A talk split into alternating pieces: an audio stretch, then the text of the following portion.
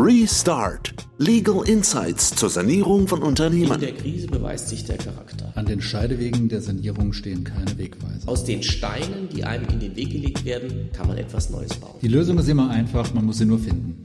Herzlich willkommen zu einer neuen Folge unserer Podcast-Reihe Restart zur Restrukturierung von Unternehmen. Ja. Herr Müller, guten Tag.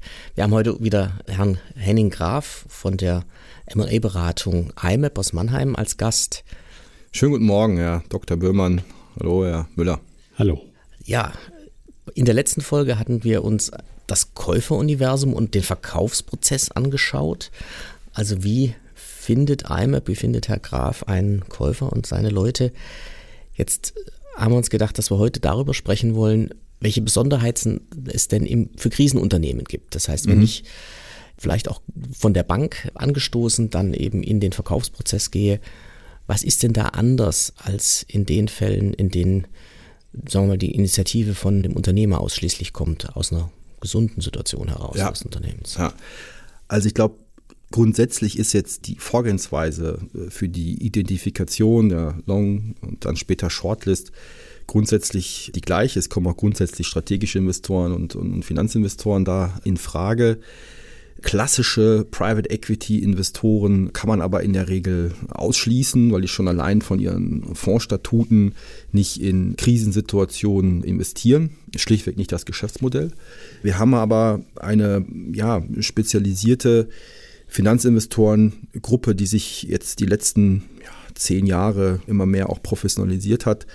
Das sind die sogenannten Special Situations Investoren oder auch Distressed Investoren oder Investoren in Sondersituationen, die neben frischem Kapital auch operative Ressourcen bereitstellen können in einer Krisensituation. Und das ist etwas, was mit Sicherheit dann eine zusätzliche Käufergruppe. Operative Ressourcen heißt ganz konkret, die haben ihre eigenen Leute, entweder die bei denen auf der Payroll stehen oder eher Freiberufler, die dann in so ein Restrukturierungsfall reingeschickt werden ins Unternehmen. Ganz genau, ganz genau. Die gehen mit Manpower rein, weil ja oftmals die, ja, die operativen Probleme da vielschichtig liegen und die verkaufenden Unternehmen vielleicht auch zu lange gewartet haben, Dinge zu verändern, vielleicht auch die Ideen so ein bisschen ausgegangen sind, was kann man da tun. Mhm.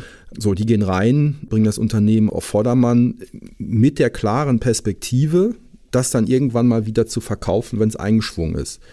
Deswegen ist diese Adressaten- oder Investorengruppe eigentlich in Sondersituationen aus Verkäufersicht schon sehr interessant, kann sehr mhm. attraktiv mhm. sein, wenn es gelingt, der verkaufenden Familie einen Minderheitsanteil zu lassen, also beispielsweise mhm. 20 Prozent.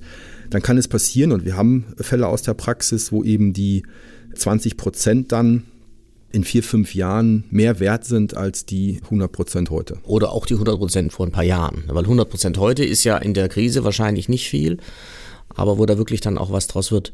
Ja. Was wir erleben ganz stark, wenn wir mit unseren Mandanten sprechen über M&A-Prozesse, ist, dass sich heute die Leute extrem die Frage stellt, wer macht's? Ne? Mhm. Wer macht's operativ? Ich habe einige Mandanten aus der Baubranche, die sagen, Aufträge haben wir genug, Firmen kaufen können wir auch. Mhm ganz viele, weil es ganz viele ältere Leute gibt, die raus wollen oder raus müssen einfach. Aber wir haben keine Bauleiter, wir haben keine Leute, die ja. so eine Firma führen, wir haben die Geschäftsführer nicht und wir kriegen sie nicht. Deswegen können wir nicht kaufen. Und deswegen können wir dann auch unser Geschäft nicht ausweiten. Und ich denke, das ist ja für ganz viele Branchen so. Zukaufen kann ich nur, wenn ich jemand habe, der sich drum kümmert und in der Krise ist es wahrscheinlich gut, wenn das dann jemand Neues ist. Ja. Es sei denn, wir haben eben nur eine Krise, die sich durch eine einmalige Cash-Injektion dann lösen lässt. Und insofern ist das natürlich toll, wenn ich Leute habe, die genau an dieser Stelle eigentlich einhaken können und sagen, nee, wir haben die Leute, wir probieren das mal. Mhm, genau, genau. Also die Kapazität, die ich brauche, um so ein Unternehmen wieder auf Vordermann zu bringen, ist natürlich immens. Und wie Sie sagen, die, gerade die größeren Strategen, die sind alle auch unter Wasser mit operativen Aufgaben. Die haben dann oftmals niemanden, den sie abstellen können, um diese Aufgaben dann umzusetzen. Ja, das ist das, was ich bei meiner mittelständischen Klientel auch erlebe, dass zugekauft wird und danach sich eben das Problem stellt, dass man Die Ressourcen, die man bräuchte, um das zugekaufte Unternehmen zu steuern oder auf einen gesunden Pfad zu bringen, dass die einem eben im eigenen Unternehmen ein Stück weit dann auch fehlen. Ja, je größer das Unternehmen ja. wird, umso schwieriger, glaube ich, nicht? Wenn Sie jetzt da ein richtig großes DAX-Unternehmen vielleicht sogar haben, dann halt auch, ich meine, wer ist bereit, dann da rauszugehen als Geschäftsführer in irgendein kleineres, das ist, glaube ich, je größer, umso schwieriger. Ne? Richtiges Familienunternehmen, da hat man vielleicht dann noch jemand in der Familie, der sagt, Mensch, ich könnte das ich gehe da mal hin, vielleicht ist es auch noch an einem anderen Ort. Das ist dann in der Kombination halt nicht einfach. Hm, also es kommt hier wie immer drauf an, wie man so schön sagt. Ne? Also es ist jetzt nicht so, dass die Strategen da gar nicht aktiv werden in so einer Situation. Ich glaube, dass der Stratege, der bringt ja auch einen wesentlichen Vorteil mit, weil er oftmals in der Krise die Banken dann komplett ablöst. Das macht dann der Richtig. Special Situations Investor meistens nicht. Also der versucht eine Refi, möglicherweise auch dann das böse Wort des Haircuts umzusetzen. Das, das, ja. aber der Stratege, gut, der hat auch nicht zu verschenken, ne? nicht falsch verstehen, aber der macht es in der Regel so, dass er sagt, und da haben wir ja dieses Jahr auch wieder ein schönes Beispiel, ein größerer Maschinenbauer, und das war auch ein US-Stratege, der hat dann gesagt, das brauche ich, ich brauche diesen Marktzugang, ich brauche die Technologie, das ist genau das, was ich möchte. Wir hatten da auch ein Management-Team, was sehr, sehr stark ist. Das Unternehmen ist aufgrund der exogenen Situation, Stichwort Kabelbäume, mhm. der Lieferkettenproblematik in unruhiges Fahrwasser geraten. Und dieser US-Stratege hat dann nämlich genau das gemacht, hat das Unternehmen erworben und hat mit einem Schlag komplett die Banken abgelöst. Das war natürlich dann für alle Stakeholder eine echte Win-Win-Situation, dass hier eine so gute Lösung herbeigeführt werden konnte. Mhm. Wir haben auch den Fall erlebt, dass jemand nicht nur sagt, ich hätte es gern, sondern dass er sagt, noch viel schlimmer, als wenn ich es nicht bekomme, ist, wenn es mein Konkurrent bekommt. Oh ja. Wo dann da, Herr Müller, Sie erinnern ja. sich, äh, oh einen ja. Fall, den wir gemeinsam gemacht haben, wo der Mandant dann sagt, ja, es darf alles passieren, nur nicht, dass mein Konkurrent das kauft.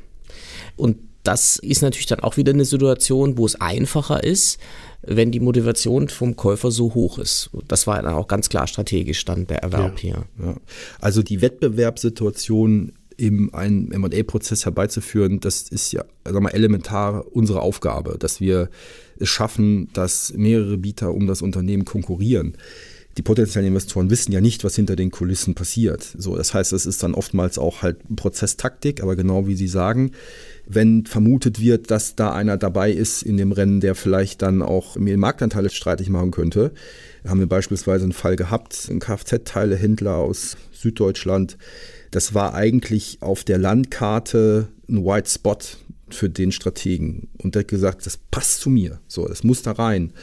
Und von unten, noch tiefer aus dem Süden, hat der andere rangekrabbelt.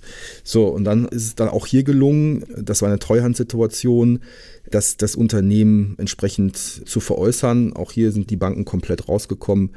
Also das war auch wieder ein Stratege. Also wir sehen, es gibt schon reichlich Fälle, wo der Stratege dann der relevante Erwerber ist.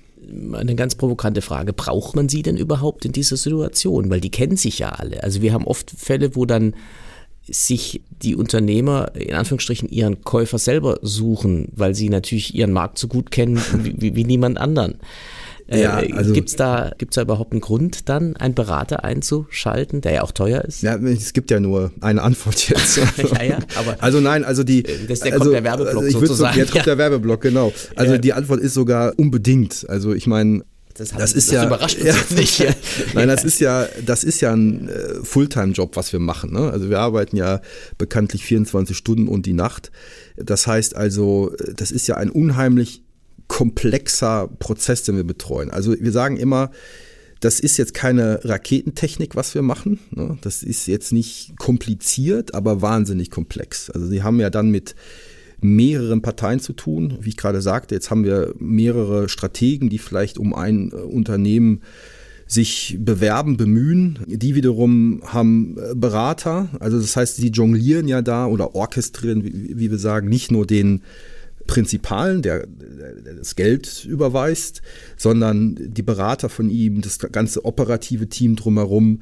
Sie haben im Due Diligence-Prozess, gerade wenn der Investor dann aus äh, Übersee kommt, äh, teilweise 300 Fragen und mehr, die müssen alle irgendwie beantwortet werden. Das heißt, wir müssen das ganze Thema Management des Due Diligence-Prozesses. Also das ist jetzt mal ein technischer Bereich. Aber viel, viel entscheidender ist ja, dass man für die Unternehmerfamilie dann ein Sparringspartner ist.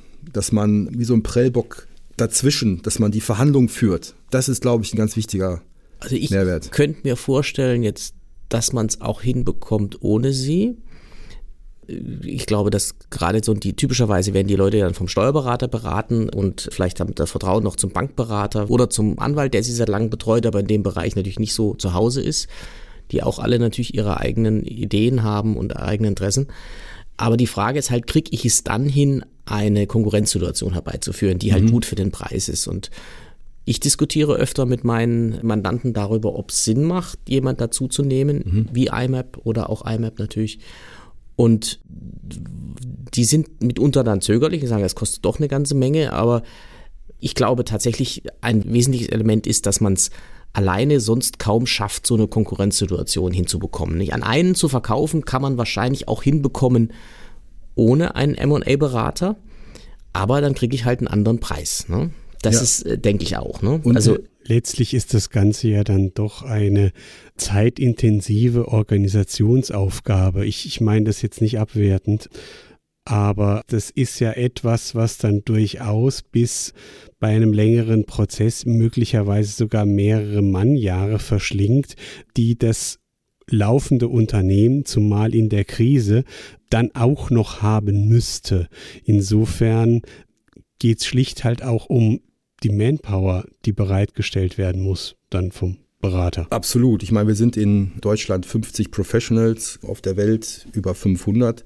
Das ist mit Sicherheit so. Aber ich, Herr Dr. Böhmann, es ist in der Tat so, dass ja die Mehrzahl der Unternehmenstransaktionen findet ohne M&A-Berater statt. Das ist in Deutschland so. Das ist empirisch äh, bewiesen. Ich glaube aber, dass, wie Sie es gerade gesagt haben, die berühmte 1 zu 1 Situation, die Frage ist doch hinterher, ist das jetzt der beste Preis gewesen? Da kann man sich zusammensetzen, kann das mal akademisch errechnen. Das, Herr Müller, Sie kennen das sogar noch besser als ich. Aber die Frage bleibt ja, ist das jetzt der Marktpreis? Und das kriegen Sie ja nur über den M&M-Prozess raus. Wenn Sie dann mal fünf, sechs, sieben Angebote haben, die dann teilweise 10, 20 Prozent oder wie auch wir jetzt in den letzten Jahren häufiger hatten, teilweise dann doppelt so hoch waren wie das, was auf dem Tisch gelegen hat. Und da rechnet sich, Entschuldigung, letzter Satz, die kleine Gebühr, die ja Definitiv. nur im Erfolgsfall tätig wird. Das ist dann eine, sagen wir, minimale Nachkommastelle in dem, in Transaktionsvolumen. Ja, ja, vielleicht auch mitunter auch mal vor dem Komma. Nein, ich habe witzigerweise in diesem Jahr einen Fall gehabt, wo man das genau sehen konnte. Da haben wir ein Unternehmen verkauft oder versucht zu verkaufen, was letztlich Heizungen hergestellt hat in Süddeutschland, ein größeres Unternehmen. Der Unternehmer hatte sich selbst den Käufer gesucht, witzigerweise eine Bekanntschaft aus dem weiteren privaten Umfeld. Und die hatten selbstständig den Preis verhandelt, sind dann auf IMAP zugegangen, damit der Verkaufsprozess da begleitet wird. Und äh, leider kam es dann doch nicht zustande, weil das in den Konzern nicht gepasst hat, der da interessiert war. Der Unternehmer war totunglücklich die Welt brach zusammen, weil er das Gefühl hatte, er kriegt sein Unternehmen nie verkauft. Und jetzt hat IMAP den Markt angesprochen und er ist begeistert, denn das, was jetzt aufgerufen wird und das, wie er verkaufen wird können, äh, liegt da deutlich drüber, mehr als die Hälfte drüber. Das heißt, also ich glaube schon, dass so ein geordneter Prozess einfach seinen Sinn hat und das Geld wert ist. Auf jeden Fall, wenn das professionell machen zu lassen. Ja, das heißt, was haben wir gelernt? Es macht definitiv Sinn, einen MA-Berater einzubeziehen, da wir nur so, äh, vor allem in der Krisensituation, den Prozess gemanagt bekommen und auch die Manpower haben, um den Prozess zu managen und letztlich die notwendige Konkurrenzsituation schaffen, um den bestmöglichen Preis zu erzielen. Ja, denke, das ist es. Vielen Dank. Vielen Dank. Ja, danke. Bis nächstes Mal. Bis nächstes Mal. Wiederhören.